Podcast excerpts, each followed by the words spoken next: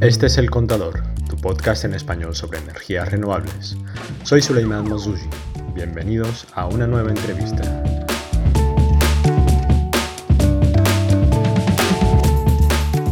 Las energías renovables cada vez tienen mayor penetración en la red eléctrica, pero la red es un sistema vivo y muy complejo que requiere de un constante balance.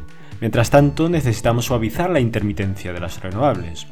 Por esto y otras razones, el almacenamiento está siendo el tópico en boca de todos, y por eso hoy hablaremos también de baterías. Para hablar sobre estos conceptos y el futuro que nos espera, tengo el placer de conversar con María Santa María, ingeniera química con 20 años de experiencia en el sector del clima y las energías renovables. Después de dejar el mundo de I+D en Estados Unidos para regresar a España, ha trabajado durante más de una década con Ingeteam y recientemente se ha unido al equipo de Baiwa como responsable de producto de hidrógeno verde y almacenamiento en España.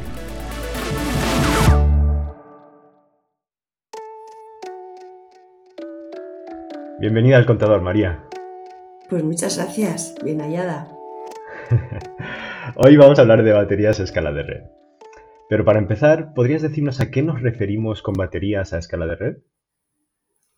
Bueno, pues yo interpretaría baterías a escala de red una solución de almacenamiento de energía que está acoplada con una planta de generación conectada a la red nacional de servicio eléctrico de un país. Podría ser también separada, ¿no? Que haga servicios, pero que no esté conectada a una red de... Ah, bueno, claro, es verdad, es verdad. Mira, esto es un totalmente defecto profesional, claro. No tendría por qué estar conectada a una planta de generación, efectivamente. Podría ser un, eh, que en inglés se le denomina standalone. Simplemente eso, es, es un, un servicio de almacenamiento de energía conectado a red.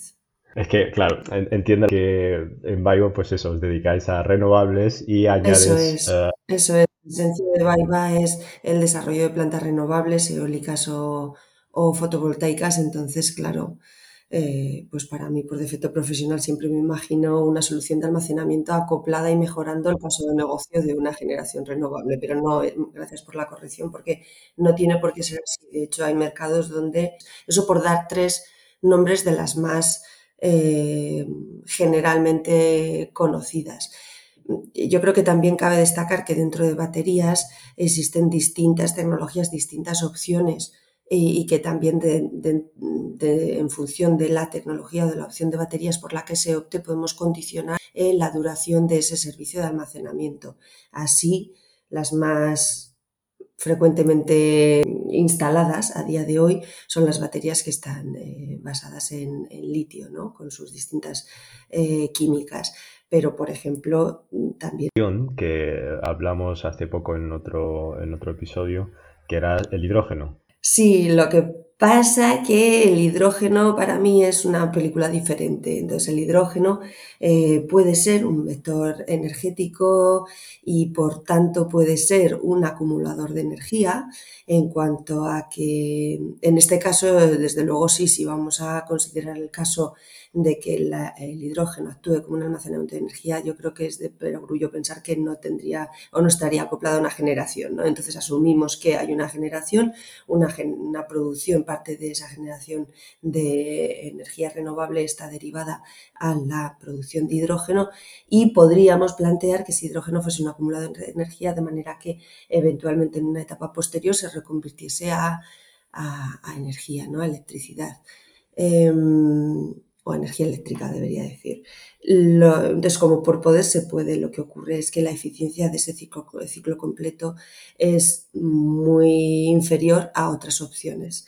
Por lo tanto, pues es cuestionable que esa sea la mejor opción para acumular energía frente a pues, alguna de las otras que acabamos de citar. Y, y, sobre todo considerando otras aplicaciones que puede tener ese hidrógeno verde eh, ahora mismo tan preciado y apreciado como un factor descarbonizador pues de, de, la industria o de otros segmentos de, donde es mucho más difícil electrificar. Correcto, y además es que ya necesitamos tanto hidrógeno hoy en día en el mercado que sea verde, porque el que tenemos es negro, Eso es, correcto. O, de la, gama de colores del hidrógeno, que son tantas, pero ah, necesitamos hacer una, labor primero de descarbonizar lo que ya necesitamos y ya luego podremos ver si tiene sentido para... Pues absolutamente de acuerdo, todo depende yo creo que de la hoja de ruta que nos marquemos, del objetivo que tengamos, si nuestro objetivo es contener el cambio climático, descarbonizar la industria, pues eh, bueno, claramente es mucho más efectivo el uso del hidrógeno verde para en, esa dirección que como acumulador energético. Hmm, hmm. Qué bien. Ahora, eh, durante tu, explicación has, mencionado algún tipo de servicios como el tema de la respuesta de frecuencia. ¿Puedes mencionarnos qué servicios hay en general que se pueden usar hacia la red para las baterías? Pues mira, a mí una de las bellezas que digo siempre, una de las grandísimas ventajas de las baterías es su versatilidad, ¿no? El hecho de que eh, puedan moverse en ese, cómodamente en ese rango de, tiempo para acumulación de energía que hemos mencionado antes, que tengan esa capacidad de respuesta rápida, que tengan esa eficiencia, casi esa densidad de energía eh, eh, um, por, área ocupada, ¿no? O sea, no quiero decir palabras en inglés, pero solamente me sale la huella de implantación, eso tiene una huella de, implantación compacta, pero mm, específicamente en lo que mencionas de la aplicación o los servicios que pueden dar las baterías, pues eh, haciendo gala de esa versatilidad pueden participar eh, casi en todos los mercados de la energía mm, eh, donde se pueden monetizar o generar un ingreso. ¿no? Por eso solemos decir que para la, rentabilidad de una instalación de baterías hay un apilamiento de, ingresos, porque pueden participar en distintas eh, eh, funciones o en distintos mercados. En particular, por darte una respuesta así mucho más concreta, en España por ejemplo, ¿no? por ir acotando, porque claro, esto también es particular de cada mercado, pero vamos a pensar que estamos en España en un sistema de baterías conectados a red con generación, ¿vale? Para hacer el, el caso más completo. Bueno, pues actualmente podría o habría dos mercados en los que podrían participar y luego hablamos del futurible y muy deseado y esperado mercado de capacidad. Pero actualmente hay dos mercados, que sería el mercado de la energía y el mercado de ajuste. Eh, esencialmente en cualquiera de ellos lo que está haciendo es dar energía a la red, pero eh, lo que varía es un poco cómo se regula ese mercado, el rango de tiempo eh, de ese servicio de, energía que van a proveer y, mm, y bueno, claro, y la funcionalidad, ¿no? Así el mercado de energía español pues es el que, el que todos conocemos, el que se llama el mercado de pool, que se regula diaria e intradiariamente y que básicamente busca casar la oferta con la demanda en cuanto a energía, ¿no?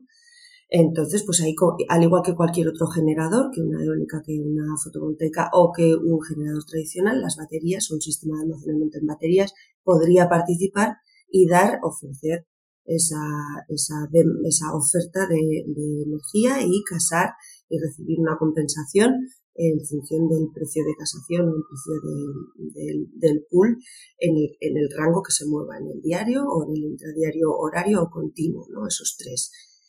Y después estaría el mercado de balance, el mercado de ajuste. Entonces, este mercado de ajuste, por una parte, busca afinar o ese casamiento entre la oferta y la demanda más fino, ¿no? Después del intradiario, pero sobre todo busca dar unos servicios de, red. Eh, y entonces estos servicios de red eh, pues pueden ser eh, ayudar en esas restricciones técnicas o la regulación de frecuencia. Y esta regulación de frecuencia pues se mueve también en distintos rangos de tiempo, ¿no? Así tendríamos la regulación de frecuencia primaria a la que están obligadas a participar y, no necesariamente, eh, bueno, todos los eh, generadores, pero después eh, como compensación adicional, pues estaría la participación en los mercados de regulación secundaria, donde el rango de tiempo y yo creo que aquí va hasta los 15 minutos, pero la verdad es que tampoco lo tengo. Creo que va entre segundos hasta 15 minutos y después el rango de, de regulación de frecuencia terciaria que ya va por encima de esos 15 minutos hasta las dos horas, ¿no? Entonces eso tendríamos, estábamos hablando por recoger un poco todo lo que venimos diciendo de los servicios de, o la participación de, de una solución de almacenamiento en el mercado de ajuste para dar servicios de red. Eh, hablábamos de la regulación de frecuencia, pero también estaría pues la regulación en tensión o lo que se llama la reserva rodante, ¿no? Pero en definitiva, la esencia de este mercado es mm, dar el apoyo a la red para dar esa estabilidad y esa disponibilidad a red. Y nos ha quedado en la bandeja mencionar ese, por mencionar porque todavía no existe en España ese posible potencial mercado de capacidad, eh, que bueno, pues que actualmente es un futurible, parece eh, probable y, que está en una fase de definición como podría ser la compensación por participar en ese mercado de capacidad y que básicamente consiste o consistiría en ofrecer y comprometer unos servicios de energía a la red disponibles en un rango de tiempo, el que sea, y con una previsión también de X tiempo, a seis meses, a un mes, no sé lo que se regule, y compensado simplemente por, por por disponer de esa energía reservada ahí para hacer uso de ella en el caso de que hiciera falta, pues recibir una compensación. Este es un mercado maduro y, muy rentable en, otro, en, otro, en otras redes, como por ejemplo la que hemos mencionado antes eh, de Reino Unido. Y, parece que es un futurible, como digo, probable en Europa, eh, que se regulará también a través de unas, unas plataformas eh, paneuropeas, europeas, eh, pero que a día de hoy pues todavía no existe. Muchas gracias. Em, hemos hablado de muchas cosas muy bonitas y de la versatilidad que tienen las baterías, eh, la capacidad, pues eso, gracias a su densidad, puedes jugar con la potencia, la energía. vale, pero vamos a hablar del lado oscuro. ¿Qué, qué desventajas puedes ver ahí? Pocas. Para eso trabajas en este Claro, claro, que es que te diga.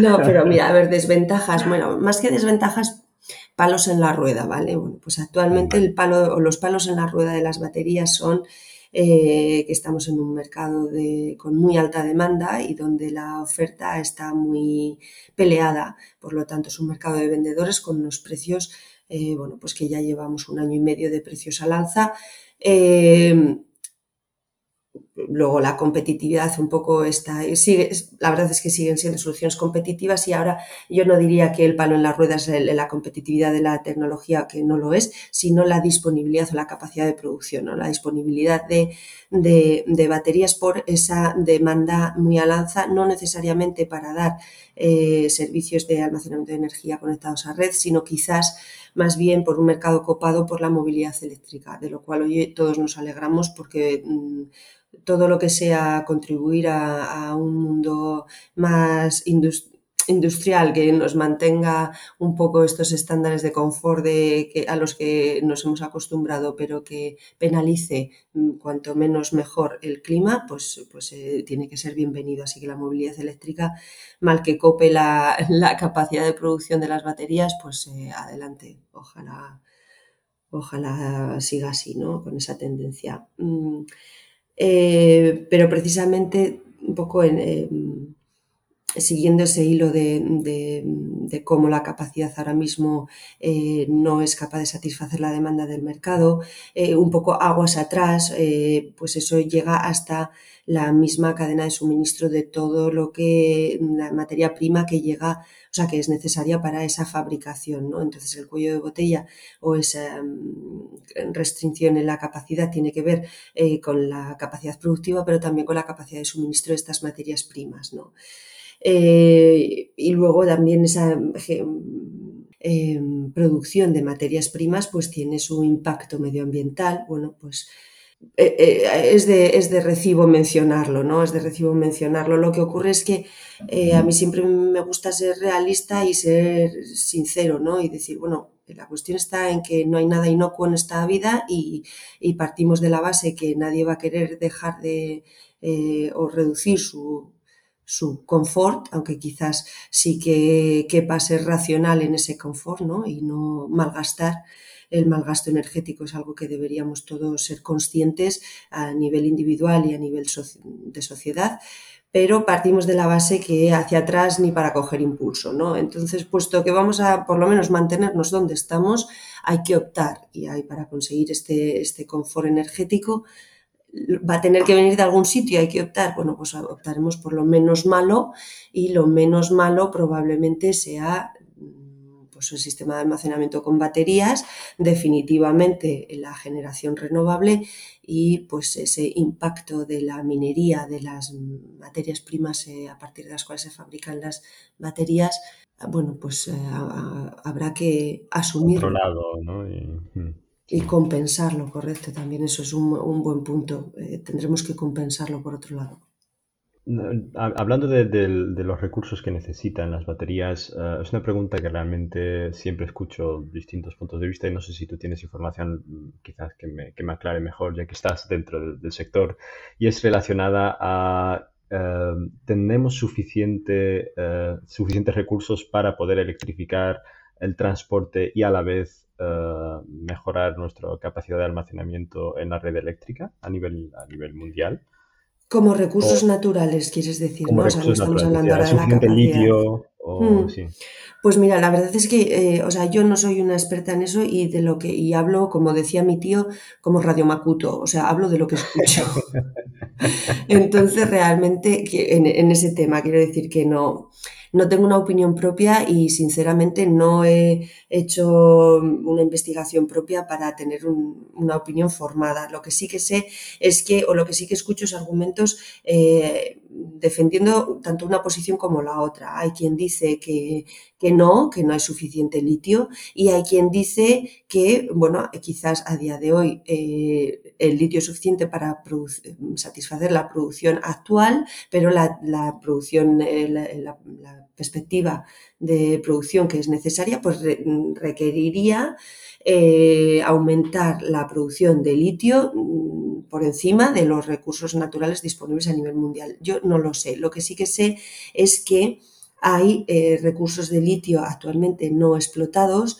Eh, bueno, pues o bien porque están en países donde el riesgo de la inversión, de la estabilidad política y eh, condiciona mucho eh, la decisión de, la, industria en invertir en el desarrollo de nuevas plantas ubicadas en esos emplazamientos, a pesar de que, eh, bueno, pues de que retienen, pues la verdad es que no me quiero mojar porque no lo tengo, no tengo toda la certeza, pero yo juraría que en Latinoamérica, en el triángulo entre eh, Chile, Argentina y, no sé cuál es el tercero, eh, pues se retiene un 20% de las reservas de litio mundial, creo. ¿eh? La verdad es que no lo tenía preparado y no lo, he mirado, pero, pero es algo significativo, ¿no? Entonces, bueno, pues ahí, ahí queda ese recurso. Y luego a mí también me gusta mencionar el concepto de mina urbana, ¿no? Que en mina urbana lo que a lo que se refiere es a recuperar, reciclar y reproponer eh, el, uso del litio y de otras materias primas eh, preciadas, ¿no? de uso preciado, eh, para, darles una segunda vida. ¿no? Entonces, esta, esta recuperación, reciclaje y reproposición de la materia prima de la mina urbana puede tener distintas eh, o seguir distintos caminos. Por una parte, eh, podemos hacer un desmantelamiento de la batería y recuperar esa materia prima. Y, esto es algo que llevan en su modelo de negocio todas las grandes gigafábricas que se están ahora, eh, mm, iba a decir generando, pero bueno, ya están, el germen ya está ahí, ya lo que están haciendo es crecer y, ponerse a, punto para empezar a fabricar y a, aportar precisamente generación en el, o sea, perdón, generación, em, oferta en el mercado. Eh, pues todas estas gigafábricas europeas traen como as en su manga la capacidad de reciclar estas baterías de la mina urbana. ¿no? Entonces digo que es una en la manga y la verdad es que es un debate muy bonito que, en el que no me meto ahora, pero me parece, eh, o sea, me, personalmente me, me gusta mucho esta estrategia, ¿no? Le veo muchos beneficios. Y, pero además de este desmantelamiento y reproposición de la materia prima de la mina, urbana, estaría la, reutilización de las baterías en sí para una segunda vida, ¿no? sin necesidad de desmantelarla. Entonces, esta, esta segunda vía de, satisfacer la, demanda del mercado eh, está bastante centrada en baterías de segunda vida de, de vehículo eléctrico, eh, que, pues bueno, eh, yo esto es algo que cuando lo aprendí tampoco me lo esperaba, ¿no? Entonces igual lo voy a mencionar aquí por si a alguien eh, tampoco se le había ocurrido, porque me parece curioso, ¿no? Muchas veces estas baterías de, fabricadas para vehículo eléctrico tienen que estar en estocaje X meses, de manera que su degradación de calendario es, eh, o cae por encima de los estándares de calidad de, la automoción y ya no pueden ser utilizadas o incluidas eh, en, un, vehículo nuevo. Así que ahí quedan obsoletadas, a veces con una degradación demasiado alta para la movilidad, pero desde luego que no justifica eh, su no uso. Entonces, a partir de ahí se abren una un mercado paralelo de, baterías de segunda vida que, tiene pues, su interés. Creo que hemos podido em, pasar por todo. Hemos podido hacer una revisión bastante completa en, un tiempo récord, la verdad, en 30 minutos, en las que hemos visto todas uh, las distintas oportunidades. Por supuesto, es un mundo mucho más profundo y hay un análisis muy grande y, como tú dijiste, eh, una oportunidad de usar las baterías en la red o para hasta dentro de lo que sería el autoconsumo, el uso industrial o comercial. Eh, hay una acumulación de oportunidades de, que les hacen mucho más atractivos. Y eso es lo que falta, que un poco en el, en el, mercado la gente vaya conociendo esa acumulación de oportunidades que hace que sean rentables. Em, por ahora creo que en España, para una, última pregunta antes de pasar a las preguntas clásicas, en España eh, los mayores proyectos de almacenamiento son principalmente pilotos, ¿no? ¿O hay ya algunos que están uh, pues, más allá? Pues a ver, hasta donde yo conozco, eh, los proyectos de almacenamiento en España, los que más solera tienen, eh, son precisamente aquellos en los que se intentaba, se daban servicios de red eh, servicios de potencia de estabilidad en la red. Entonces, pues, eh, o bien para dar control de regulación de frecuencia y de tensión en un punto conflictivo, o bien ayudar en, un punto congestionado. Entonces, bueno, pues eh, son proyectos standalone que no están precisamente. Em, y por tanto, como son eh, no son servicios de energía, sino de potencia, pues tienen, son tamaño pequeño. Yo no diría necesariamente que sean pilotos, es que yo identifico piloto con primera experiencia, tamaño pequeño, ¿vale? Entonces, bueno, son pequeños, mm, bueno, no, no, diría yo que son pilotos, aunque por supuesto también los hay, eh, y han sido eh, traccionados o promocionados, pues generalmente por, o bien por Red Eléctrica Española, para cubrir una necesidad técnica, o bien por algún, alguna utility, ¿no? Algún distribuidor distribuidor. Em, además de esos, yo creo que es destacable el proyecto reciente de Iberdrola en Puerto Llano, en Ciudad Real, donde eh, por tamaño y por un poco por ser eh, vanguardia de la tecnología y de la hibridación de tecnologías. ¿no? Me estoy refiriendo al proyecto de Puerto Llano de hidrógeno verde, donde se desarrolla una planta solar de 100 megavatios para alimentar un electrolizador y ese hidrógeno verde suple parcialmente la demanda de Fertiberia que en su fábrica de fertilizantes. ¿no? Eh, entonces, en este, ese es un poco la esencia, la, espina dorsal del, del proyecto de Puerto Llano, pero lo cierto es que para maximizar el factor de capacidad, el factor de uso de ese electrolizador, entiendo, ¿no? Interpreto que puede ser para eso. Eh, se instala también un, servicio de baterías de 20 megavatios hora, creo que es.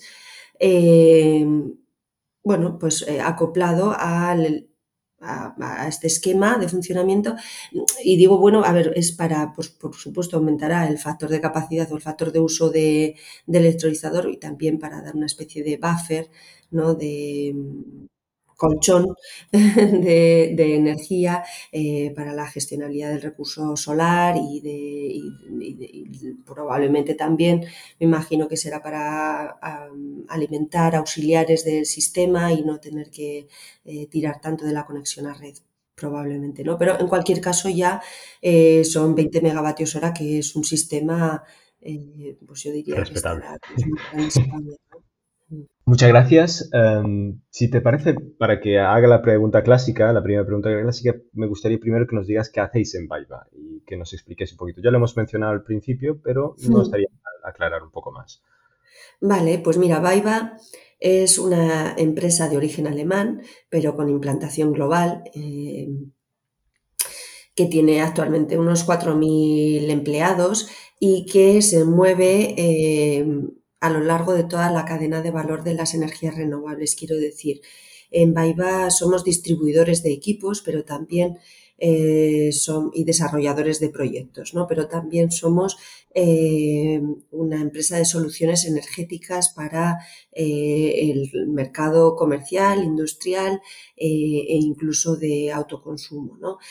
cuando digo que somos una empresa que ofrece soluciones energéticas, lo que quiero decir es que no solamente hacemos la distribución de los equipos, el diseño de la, de la solución, sino también la parte de PC, de la construcción, incluso de la operación, el mantenimiento y el servicio, puesta en marcha y el servicio de esta solución energética particularmente, eh, bueno, distribución creo que se, se autoexplica, y, y particularmente en la parte de desarrollo de proyectos, pues trabajamos también, nos movemos con flexibilidad dentro de esta eh, cadena de valor, es decir, mm, acometemos proyectos desde la fase Greenfield eh, hasta la fase de conexión y puesta en marcha, incluso de gestión de la energía, trabajando como IPPs y nuestro rol en cada uno de ellos pues puede variar, no puede extenderse más o menos en esta, en esta vida de, origen, originación, eh, desarrollo y gestión de un proyecto renovable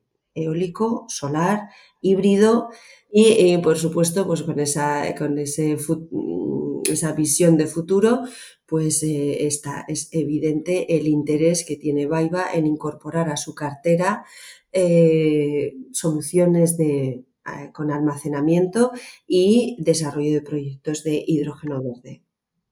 Vale, entonces mm, la pregunta estaría enfocada como ¿cuántos proyectos habéis puesto en marcha el año pasado?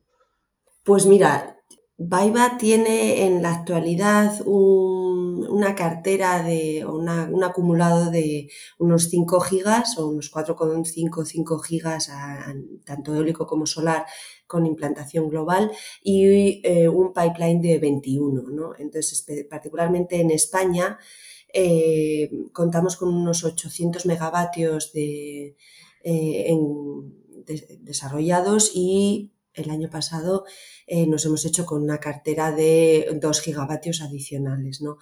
Igual lo que me gustaría destacar por ser algo novedoso es el hecho de que probablemente en otoño de este año eh, va a licitar unos 10 eh, teravatios hora de energía verde en Europa, que le va a convertir en el primer desarrollador renovable en publicar una licitación con PPAs corporativos en, la, en EMEA, ¿no? en, en Europa y Middle East.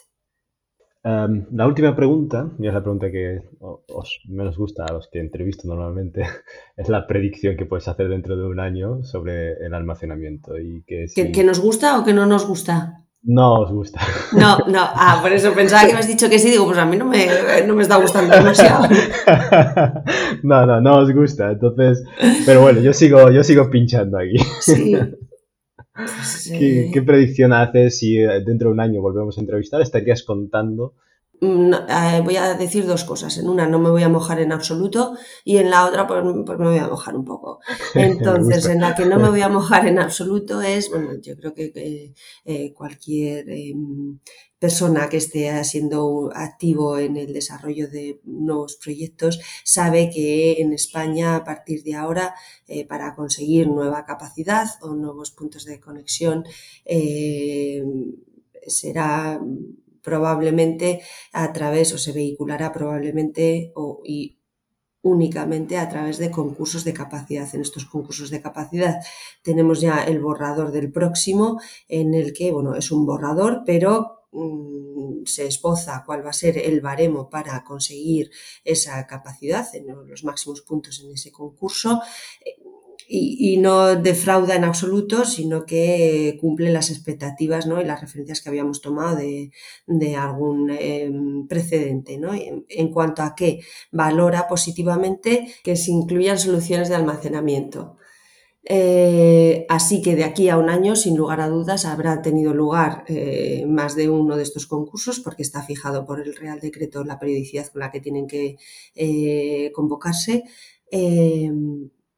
Por tanto, habrá habido un concurso y habrá soluciones de almacenamiento en desarrollo, quizás eh, como consecuencia de eso, un futurible bastante cierto de aquí a un año. Y en lo que me voy a mojar un poquito es en decir que yo creo que de aquí a un año también se habrá dibujado eh, ese mercado de capacidad, se habrá dibujado cuál va a ser la manera de compensarlo y con ese una especie de Em, no es una garantía, pero sí que es una manera de mitigar el riesgo de la inversión. Entonces yo creo que habrá ah, muchos desarrolladores, eh, ya nos habremos embarcado también en nuestros proyectos de almacenamiento eh, o habremos incorporado almacenamiento en proyectos eh, que incluso pueden que esté, hubieran estado ya conectados, que no sean nuevos desarrollos. Vamos, que de aquí a un año va a haber almacenamiento seguro en España. Lo sabremos en un año. Muchísimas gracias por tu tiempo, ha sido un placer como siempre y hablamos pronto. Muchas gracias a ti. Hasta luego, un abrazo.